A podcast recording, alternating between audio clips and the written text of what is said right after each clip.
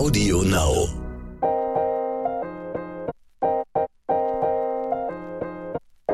Neon Unnützes Wissen. Der Podcast, den man nie mehr vergisst.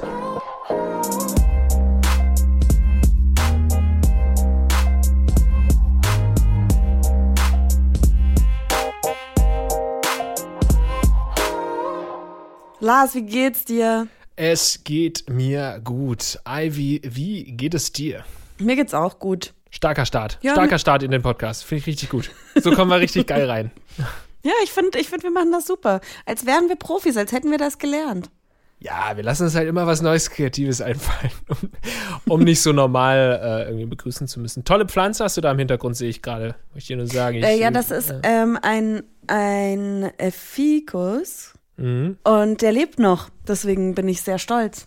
Gratulaciones. Ja, voll, ja. hm. Der war auch recht teuer. Wird aber früher oder später tot sein. Mhm. Also meine Lieblingspflanze stirbt gerade und ich finde es todtraurig. Ich weiß nicht, was ich machen soll. Es ist ein Gummibaum und es, ich, ich gebe ihm so viel Liebe und er enttäuscht mich. Aber äh, für mich kurz zum Verständnis, ist, ein Gummibaum ist schon eine echte Pflanze und keine, Ja, keine es ist eine Gummipflanze. echte okay. Pflanze. Also, Eine weil schöne sonst hätte ich das alles ein bisschen weird gefunden gerade. weiß ich natürlich, weiß ich natürlich. Also ich finde es toll, dass wir heute äh, zusammen einen Podcast aufnehmen, denn es ist auch ein schönes Thema. Würdest du, bist du im, ja, bist du im Kunstbereich? Ich finde es immer schwierig, wenn man irgendwie so Formulare ausfüllen muss und dann eingeben muss, was man beruflich macht. In den wenigsten Fällen steht da Medien. Dann steht, meist steht aber so Kunst dran oder halt dann Sonstiges. Und ich mache dann, manchmal mache ich Sonstiges oder ich mache halt Kunst. Bist du, bist du, würdest du dich als Kunstfigur bezeichnen? Machst du Kunst? Ich bin Künstler. Naja, also im weitesten Sinne machen wir ja schon auch eine Kunst, Performing Arts sozusagen. Also wir sind ja sowohl als Moderator oder als Podcaster, also macht man ja eine Form von, von Kunst schon irgendwo, wenn man jetzt nicht irgendwie ein rein journalistisches Format macht oder so, sondern irgendwie in Richtung Comedy auch geht, dann ist man ja unweigerlich. Ich würde mich jetzt nicht als Künstler bezeichnen, so, aber ähm, bei dem Formular schon. Okay, das ist auch easy. Da schreibst du bestimmt auch manchmal hier Professor Doktor rein, oder? Ja, ich betrüge mein Leben lang schon, ja. Geil. Äh, ich wollte tatsächlich, ta also ursprünglich tatsächlich, tatsächlich, wollte ich Künstlerin werden. Ich wollte Kunst studieren, aber ich wurde nicht angenommen. Hast du so eine Mappe auch richtig abgegeben? Ja, ja. Kann man die mal auf Social Media teilen oder so? Kann ich die mal sehen? Oh, da müsstest du die Omi fragen. Ha. Ob das, weil Teile meines, meiner Kunst hat mein Opa, das habe ich glaube ich schon mal erzählt, Opi nochmal, äh, ich bin immer noch sauer, ähm, umgewandelt in Jalousien. Was? Ja, der hat, der hat benutzt äh, oder hat eine Zeit lang ähm, ganz viele Bilder von mir zusammengeklebt, damit es dunkel ist. Also weil so eine Leinwand, wenn da Licht von hinten gegen scheint, dann äh, kommt schon noch ein bisschen Licht durch und da hat er halt innen rein noch andere Bilder reingeklebt und das dann ähm, so an so ähm, im Endeffekt aufgehangen, aber halt über ein Fenster im Keller. Ja, aber das ist auch Kunst, Ivy. Das, Das ist, ist, ja, vielleicht ist es das. Vielleicht ist sonst wäre es das. einfach in Müll geraten. Jetzt hat es wenigstens noch mal ein bisschen was ähm, gedient. Ja. Aber ich habe in letzter Zeit voll oft das Gefühl, ich habe Bock, mal wieder was zu malen. Mal wieder was zu machen. Aber dann ist da die riesige Hürde, dass du erstmal Materialien brauchst und so. Und das ist alles so unfassbar teuer. Selbst wenn ich jetzt nur irgendwie anfangen möchte, wieder ein bisschen was zu zeichnen, dann brauche ich spezielle Bleistifte, dann brauche ich spezielles Papier. Und es ist einfach sehr teuer. Und bis jetzt hatte ich noch nicht das Bedürfnis oder war mir noch nicht im Kopf, dass ich es dann auch wirklich mache. So doll das Bedürfnis da, dass ich mir das wieder alles anschaffe. Wann hast du Geburtstag? Am 28.06. Okay, dann am 28.06. Vielleicht schenke ich dir irgendwie sowas. So ein Zeichenset. So ein Bleistift. Ein Bleistift, ja, so einen an- angekauten Bleistift aus der Ja. zweiten Klasse. Und dann musst du mir zu meinem Geburtstag dann im nächsten Jahr, am 28.03., musst du mir dann irgendwas gezeichnet haben. Bis dahin. Weil das ist dann eine Motivation für dich, um dich mal wieder hinzusetzen und anzufangen. Das fände ich tatsächlich total schön. Ja, ich werde es halt in, sagen wir mal, 75 Minuten zwei vergessen Minuten haben. vergessen. ja, ey, ich habe mir wenigstens noch eine Stunde gegeben, Ivy. Also der, der Wille, den will, also die Idee finde ich total süß. Ich bin richtig gerührt, Lars. Ja, dann mache ich sowas mal. Dann überlege ich mir. Ich muss mir das irgendwo noti- notieren, sonst vergesse ich das. Ey, ich bin froh, wenn ich mir deinen Geburtstag überhaupt merken kann. Das habe hab ich dir gratuliert? Ja, bestimmt. Bestimmt.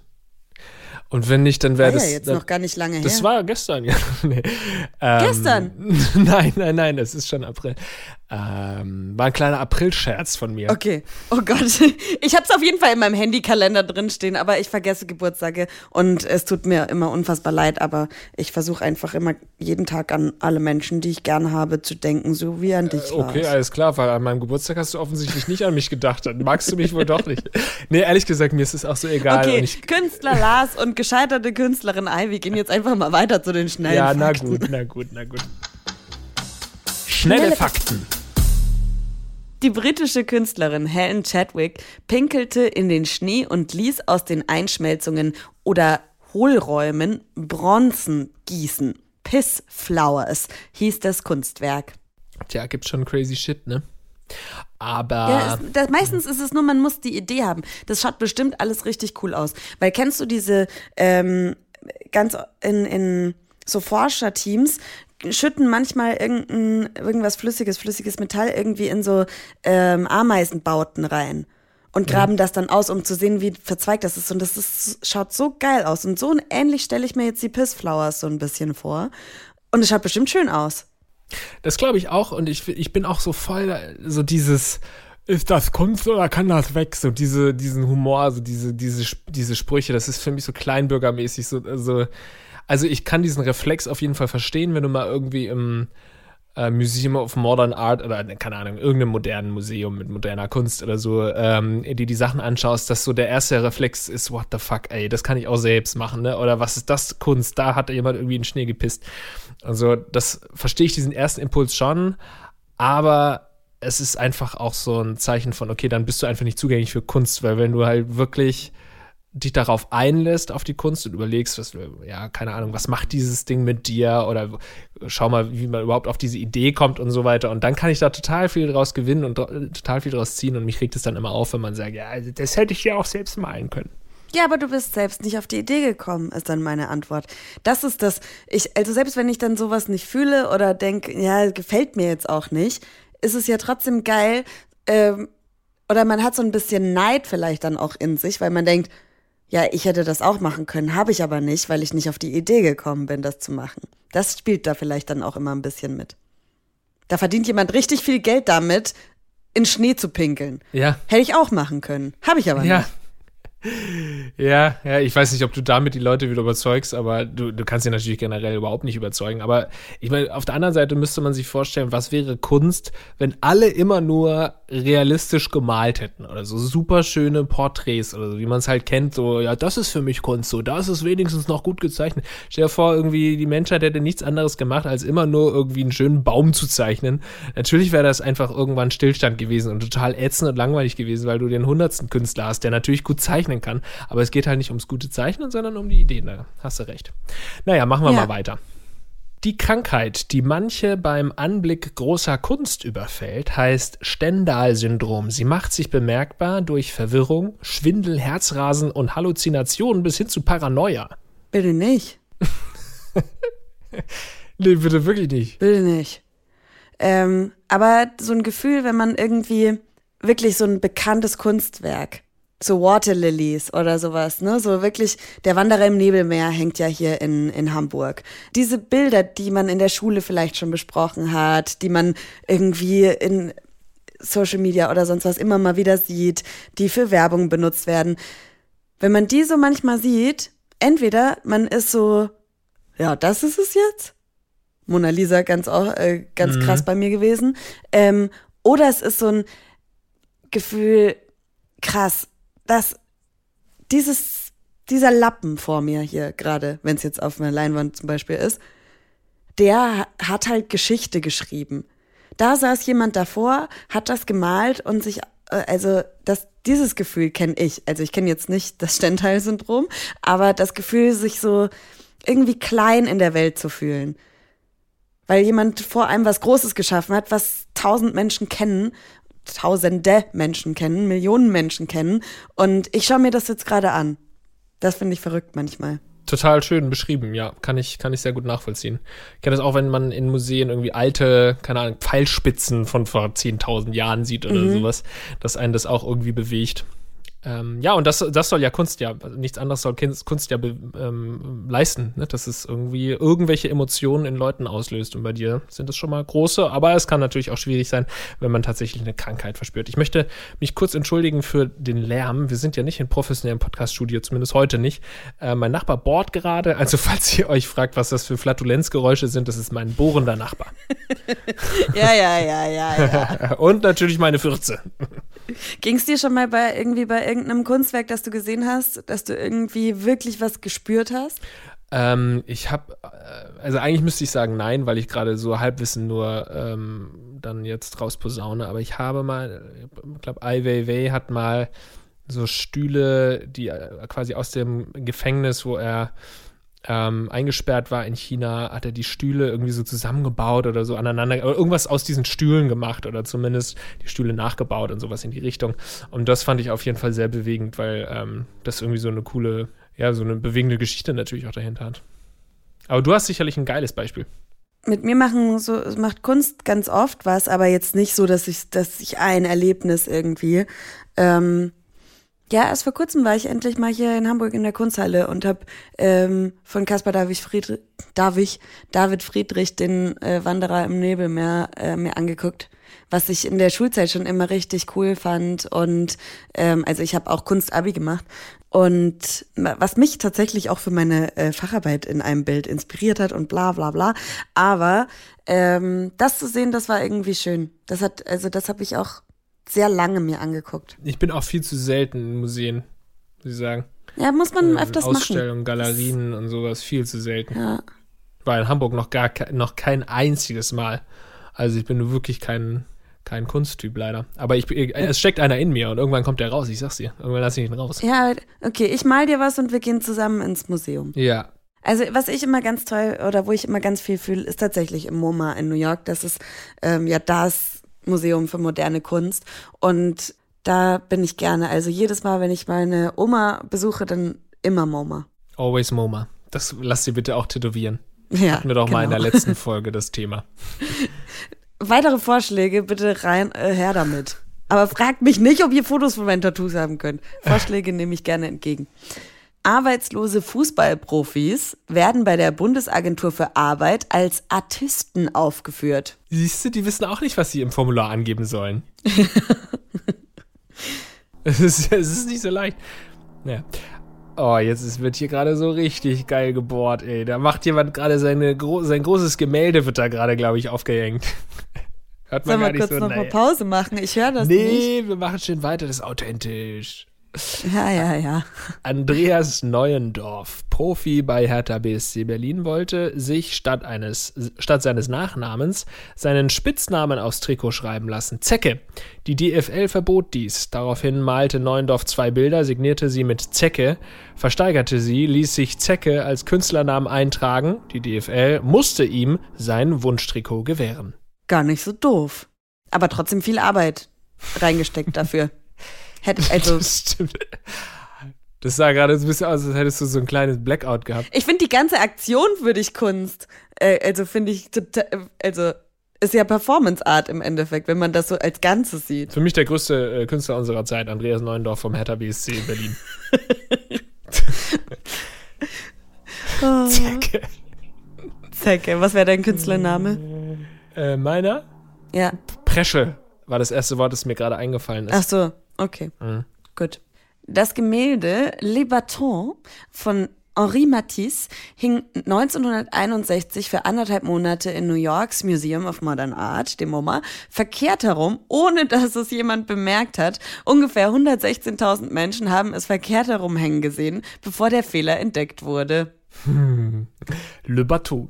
Naja, Fehler ist es ja dann auch wieder Kunst, wenn das irgendjemand dann umgedreht hat und so und was äh, fällt es auf oder fällt es nicht auf. Es gibt ja auch nicht, auch immer so dieses, ähm, was hat der Künstler dabei gedacht und was wollte er uns dabei sagen, was, auch was man früher so in Gedichtsinterpretationen immer gemacht hat. Es ist auch scheißegal, äh, was er meinte, sondern die Frage ist, was es in dir auslöst. Also, was hm. ich damit meine, ist, es gibt viele Leute, die sagen, äh, diese Interpretation ist total schwachsinnig und so. Was soll das, als hätte der Künstler das damals so gemeint? Ja, darum geht es überhaupt nicht, was der Künstler gemeint hat, sondern was löst es in dir aus?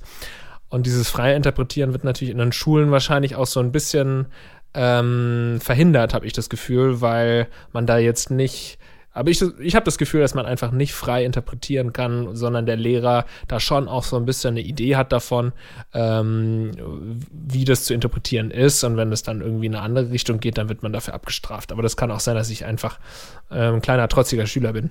Ja, vor allem ist, also, ähm, Matisse ist ja super abstrakte Kunst. Also auch, ich habe jetzt auch nochmal geguckt, äh, Le Bateau, ähm, das sind wirklich so ein paar Papierfetzen, die auf ein Bild geklebt wurden ähm, und ein paar Linien dazu. Schaut so ein bisschen aus wie ein Schmetterling. Und für, also wenn, ich, ich würde tatsächlich sagen, schaut aus wie ein Schmetterling. Und das kann ja in alle Richtungen fliegen, das Ding. Und er war auch nicht mehr am Leben zu dem Zeitpunkt. Henri Matisse ist äh, 1953 gestorben, das heißt, man konnte ihn auch nicht fragen. Also ja. Ja, Gott sei Dank hat er halt. das nicht miterleben müssen. Da arbeitet er sein Leben lang an diesem Gemälde, dann hängen die das falsch rum auf. Ey. Oh. Ja, und zwar vor allem ist es, war es nicht mal so aufgehangen, dass es irgendwie oben und unten vertauscht, sondern äh, einmal komplett gedreht, sodass einmal, ich sage jetzt Schmetterling, es ist wahrscheinlich kein Schmetterling, es einmal so aussieht, als würde er in die linke Richtung fliegen und einmal nach rechts. Funny. Finde ich funny. Ich mag solche Fakten. Finde ich toll. Ich mag diesen Podcast auch sehr gerne. Schön. Im Namen der Kunst ließ sich Chris Burden von einem Freund in den linken Arm schießen, während ein anderer dies fotografierte. Er verkaufte die Bilderserie an einen Kunsthändler für 1750 Dollar. Die Krankenhausrechnung betrug für diese Kunstaktion wahrscheinlich wesentlich mehr. Tatsächlich muss ich sagen, also es klingt immer sehr, sehr absurd, aber ich finde, oder beziehungsweise auch so während, während der Schulzeit hat mich so ähm, diese Performance-Kunst super beeindruckt. Also ich denke da sehr, sehr viel drüber nach. Ich meine, gerade in, in sowas ist ja äh, Marina Abramovic so die Künstlerin, die Grenzen auch überschreitet. Also ähm, falls ihr jetzt diesen Namen noch nie gehört habt, beschäftigt euch mal mit ihr. Ich bin teilweise wirklich sehr berührt von dieser Frau gewesen schon.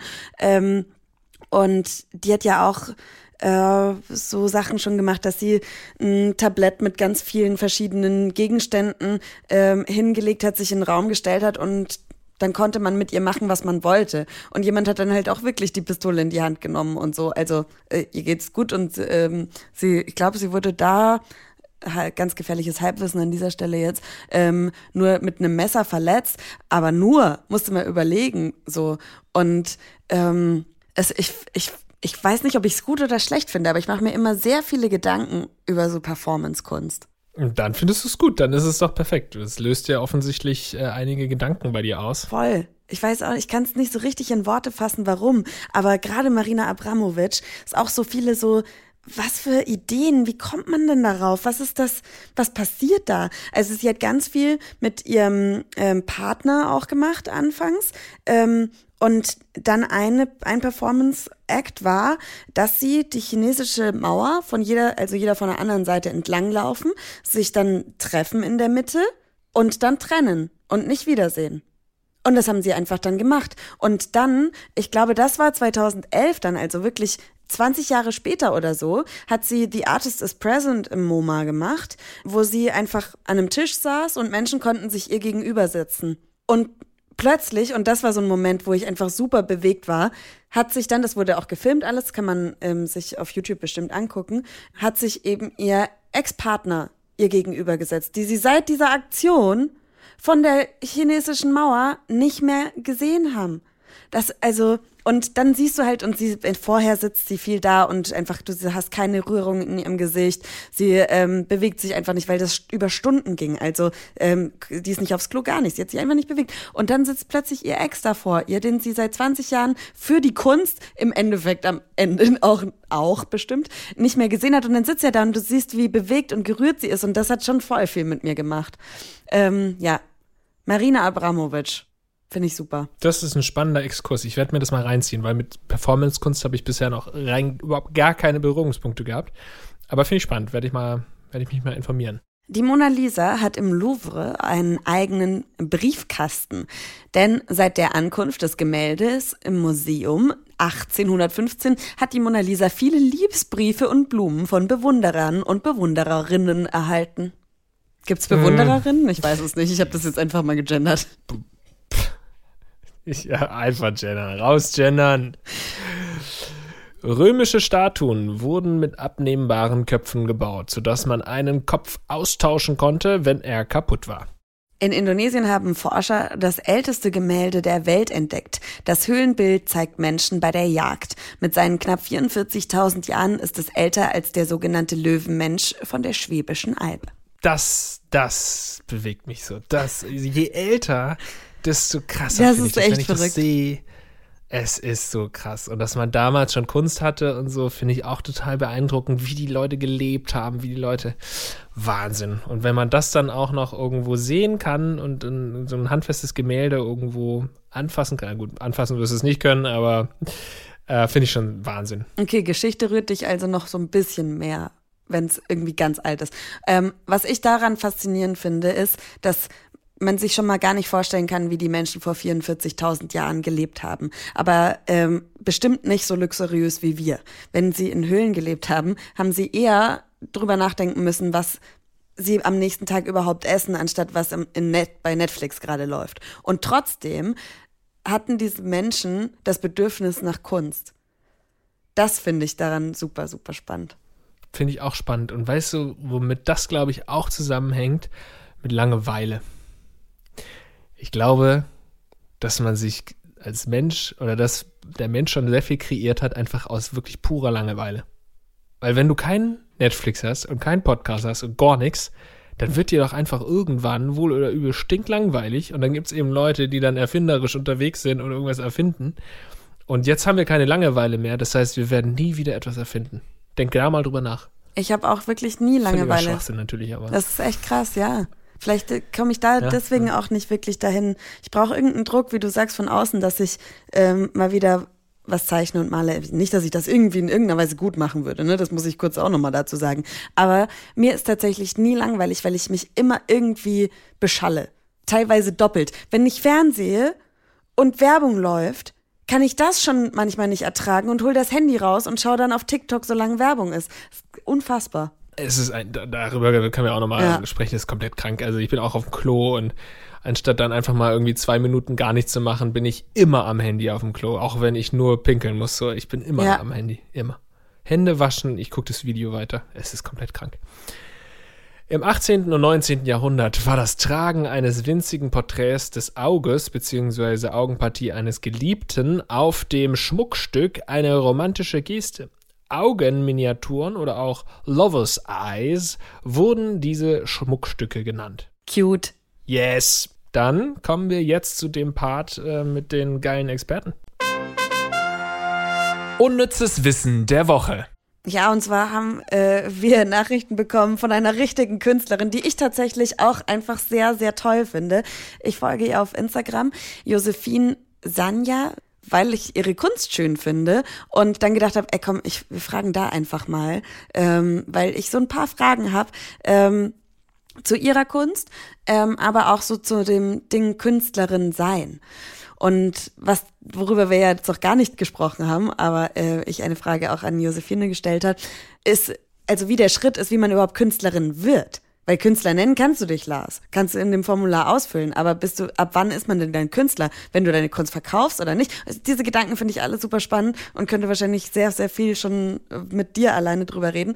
Ich habe Josephine aber gefragt, wie bist du zur Kunst gekommen?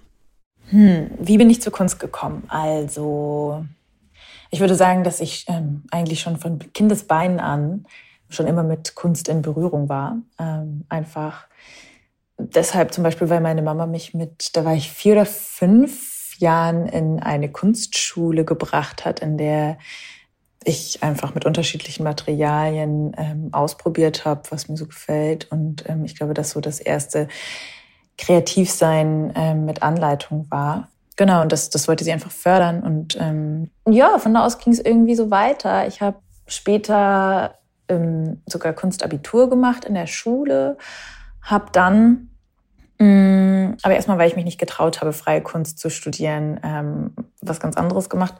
Und dann aber, als ich mich rückbesonnen habe auf meine Wurzeln und mich finally dazu entschieden habe, dass ich doch noch mal irgendwas Kreatives machen möchte in einem Designstudium, ähm, die Malerei wiederentdeckt für mich und genau seitdem male ich ganz, ganz viel, ähm, stelle seitdem meine, meine Arbeit, meine Bilder auch aus und äh, ja, mittlerweile von der Kunst lebe. In ihren Werken beschäftigt sie sich viel mit der stereotypischen Darstellung von schwarzen Frauen. Und deswegen habe ich sie auch gefragt, was möchtest du oder möchtest du überhaupt etwas mit deinen Projekten bewirken? Das stimmt ganz genau. Und ja, was ich damit bewirken möchte, ist unterschiedliches. Zum einen finde ich, dass schwarze Frauen in der Kunstwelt, in der Malerei, in den Medien unterrepräsentiert sind und nicht genug gesehen werden. Und deswegen möchte ich mit meiner Malerei zum einen äh, Raum schaffen.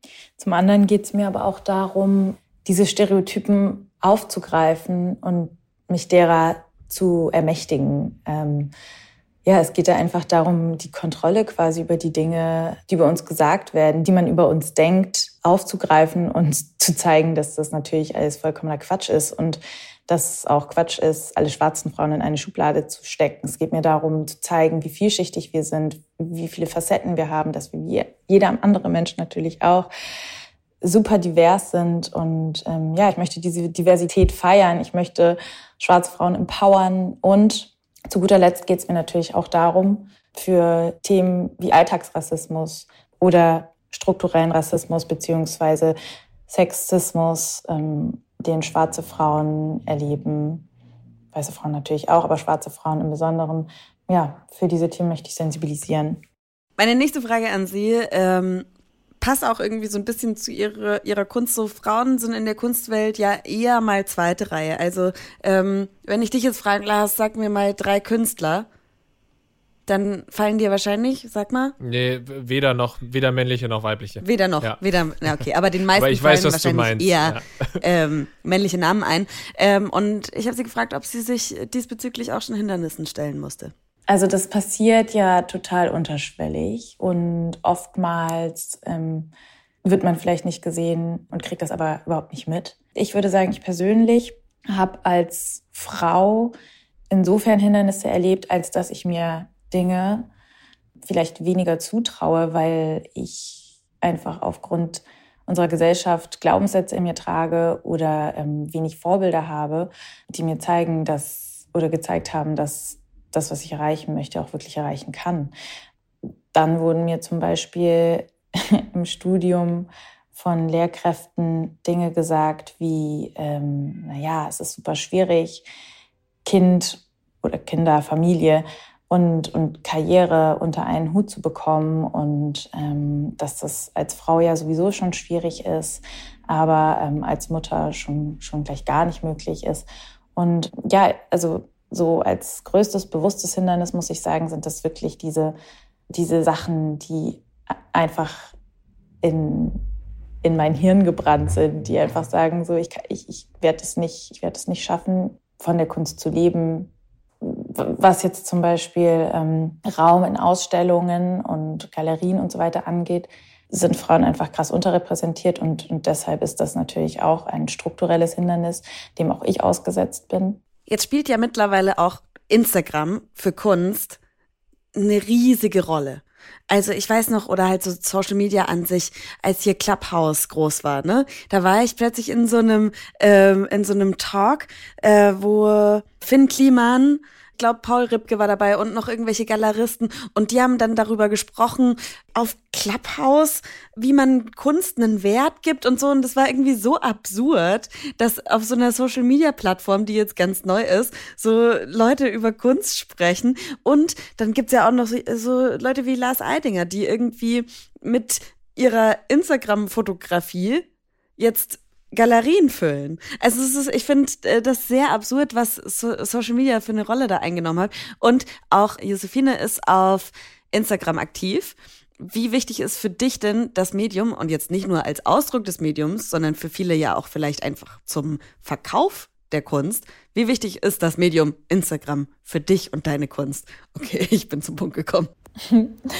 Ich finde das cool, dass ihr findet, dass ich auf Instagram sehr aktiv bin. Das finde ich tatsächlich gar nicht. Ich habe immer das Gefühl, dass ich auf Instagram viel zu wenig mache und viel zu wenig poste und ähm, da viel, viel, viel, viel mehr unterwegs sein müsste. Ich glaube schon, dass es wichtig ist, einfach auch jetzt in Zeiten der Pandemie selbstbestimmt meine Arbeiten zeigen zu können, auch wenn physische Ausstellungen im Moment nicht stattfinden können. Und ähm, ja, natürlich ist Instagram mittlerweile auch zum Verkaufskanal geworden. Also Menschen werden tatsächlich darüber über mich aufmerksam und ähm, sehen Bilder, Arbeiten von mir, die sie, die sie vielleicht sogar kaufen möchten. Und ähm, ich glaube, um es kurz zu machen, das Medium ist für Künstlerinnen heutzutage sehr, sehr wichtig. Mir persönlich ist es einfach, weil ich im Moment so zeitlich eingeschränkt bin, weil ich letztes Jahr Mutter geworden bin.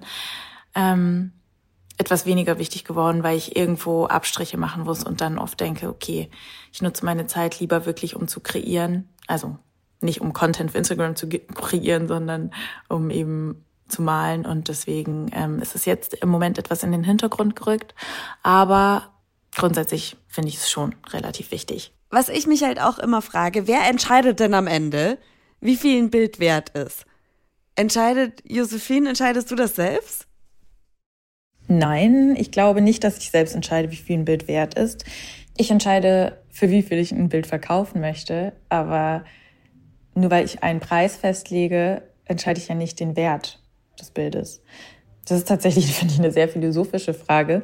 Ich weiß gar nicht, ob überhaupt irgendjemand den, den Wert eines Kunstwerks wirklich entscheidend festlegen kann. Ähm, das hängt von so vielen unterschiedlichen Parametern ab. Also ich weiß aber, dass Kunst teurer ist, je öfter man in einschlägigen Institutionen, Galerien, Messen und so weiter gezeigt hat. Und nach den Soloshows oder nach der Anzahl der Soloshows, die man eben hatte in Museen oder wie gesagt Galerien, ähm, richtet sich, glaube ich, der Preis, für den ein Kunstwerk verkauft werden kann. So als ganz grober Richtwert. Und dann spielen aber natürlich noch ganz viele andere Themen mit hinein, die den, die den Preis eines, eines Bildes bestimmen. Den Berühmtheitsgrad eines Künstlers, einer Künstlerin, ähm, den darf man natürlich überhaupt nicht außer Acht lassen. Wie alt ist das Gemälde? Wie viele Gemälde gibt es von der Künstlerin und so weiter? Also ähm, ich schweife ab. Also ihr wolltet ja eigentlich nur wissen, ob ich selbst entscheide, wie viel mein Kunstwerk ist. Und ähm, das kann ich definitiv verneinen. Meine letzte Frage an Sie war, wie bekommt man denn jetzt als junge Künstlerin, als junger Künstler einen Fuß in die Tür auf diesem Kunstmarkt? Reicht da Instagram? Ich habe keine Ahnung. Wie macht man das? Also ich frage jetzt für einen Freund. ja, das ist eine gute Frage. Mm, das wüsste ich auch gerne. ich kann das, glaube ich, auch gar nicht so richtig pauschal beantworten, weil das natürlich für jede, für jede unterschiedlich ist. Bei mir war es so, dass es bei mir ganz, ganz viel gebracht hat, dass ich bei der Millentor Gallery ausgestellt habe, 2017. Das ist ein relativ großes Kunstfestival, Kunst- und Street Art Festival in Hamburg, ähm, das an einem Wochenende stattfindet ähm, im Sommer jährlich, seit der Pandemie leider nicht mehr, und wo ziemlich viele BesucherInnen Kunst gucken. Und da habe ich mich einfach beworben und hatte das Glück, dann da eine Wand gestalten zu dürfen. Und ja, damit ging es dann so los. Ähm, dann habe ich immer weiter versucht auszustellen, habe ähm, bei einem anderen Ausstellungsprojekt in Hamburg mich beworben und ähm, auch da mitmachen dürfen. Und dann kam irgendwie so eins zum anderen. Also was ich damit sagen will, ist, ich glaube, es macht einfach Sinn, dass man ausstellt, dass man sich A bewirbt bei Ausstellungsprojekten und B aber auch vielleicht einfach selbst Ausstellungen organisiert. Ich habe ganz zu Anfang tatsächlich in Cafés und in Bars ausgestellt. Ich habe versucht, in Offspaces meine Bilder zu zeigen. Also ganz wichtig ist einfach, dass man, dass man rausgeht mit dem, was man macht und dass man das zeigt. Und ich glaube, was auch super hilfreich ist, einfach weil es in der Kunstwelt einfach sehr, sehr, sehr, sehr wichtig ist, dass man Kontakte hat und dass die richtigen Leute auf einen aufmerksam werden, dass man ähm, an einer Hochschule studiert, weil ich weiß von befreundeten KünstlerInnen, dass man durch das Studium, wenn man es dann schafft, in einer, einer, einer staatlichen Hochschule angenommen zu werden, ja, einfach schon ähm, quasi eine Eintrittskarte bekommt, wenn man das dann anstrebt, weil äh, man dann eben im besten Fall mit KünstlerInnen oder mit KünstlerInnen, Professoren zusammenkommt, die vielleicht selbst ähm, Ausstellungsprojekte fördern, die einen mit Galeristinnen in Verbindung bringen und so weiter und so fort. Genau. Und also am Ende einfach machen, machen, machen. Nicht so viel nachdenken. Einfach auch ins kalte Wasser springen, Hilfe annehmen und umtriebig sein. Vielen, vielen Dank, Josephine Sanja. Ich äh, werde weiter auf Instagram verfolgen, was du so machst und äh, ansparen, weil ich hätte tatsächlich gerne ein Bild von dir. Hast, besitzt du Kunst, Lars?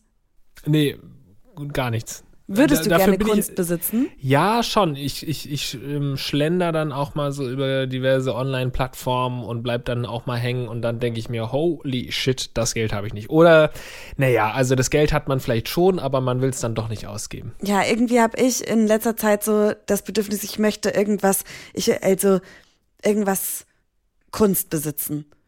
Ich habe auch kein Geld für Kunst, weil Kunst ist einfach fucking teuer, aber ich würde gerne.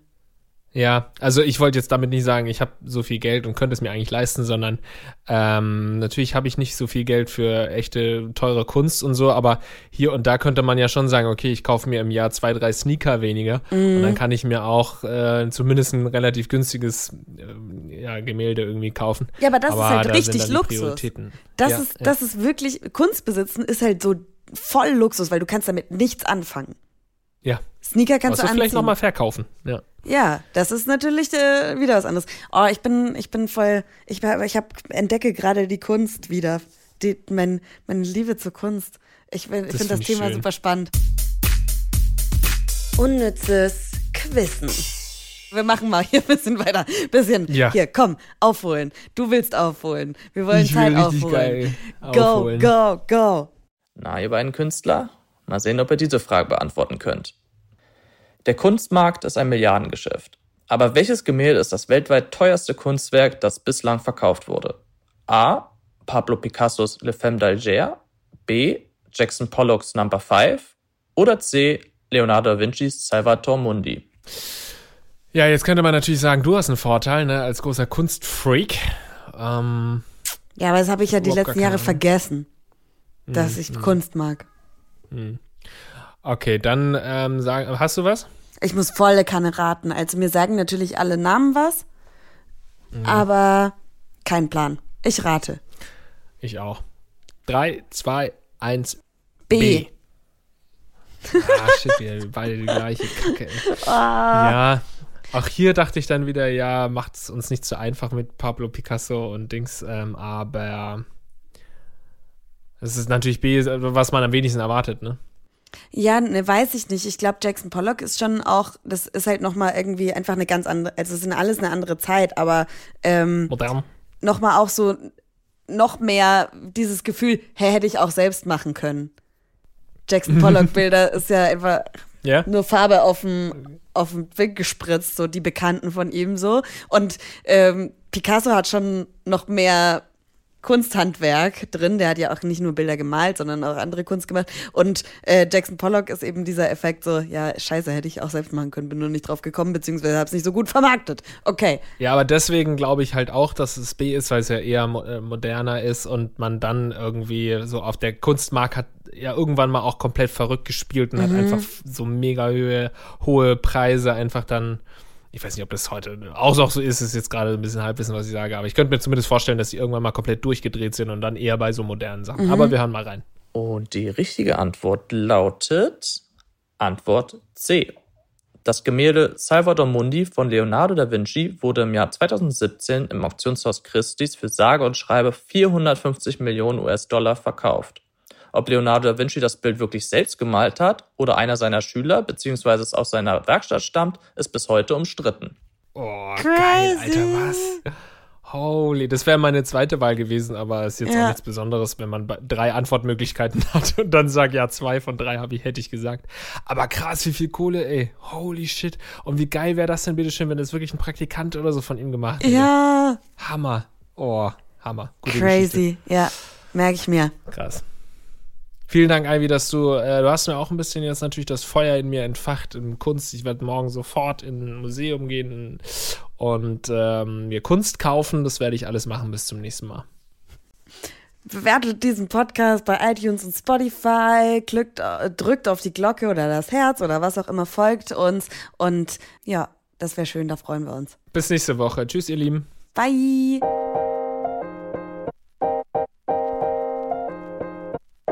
Neon Unnützes Wissen. Der Podcast, den man nie mehr vergisst. Jeden Montag neu.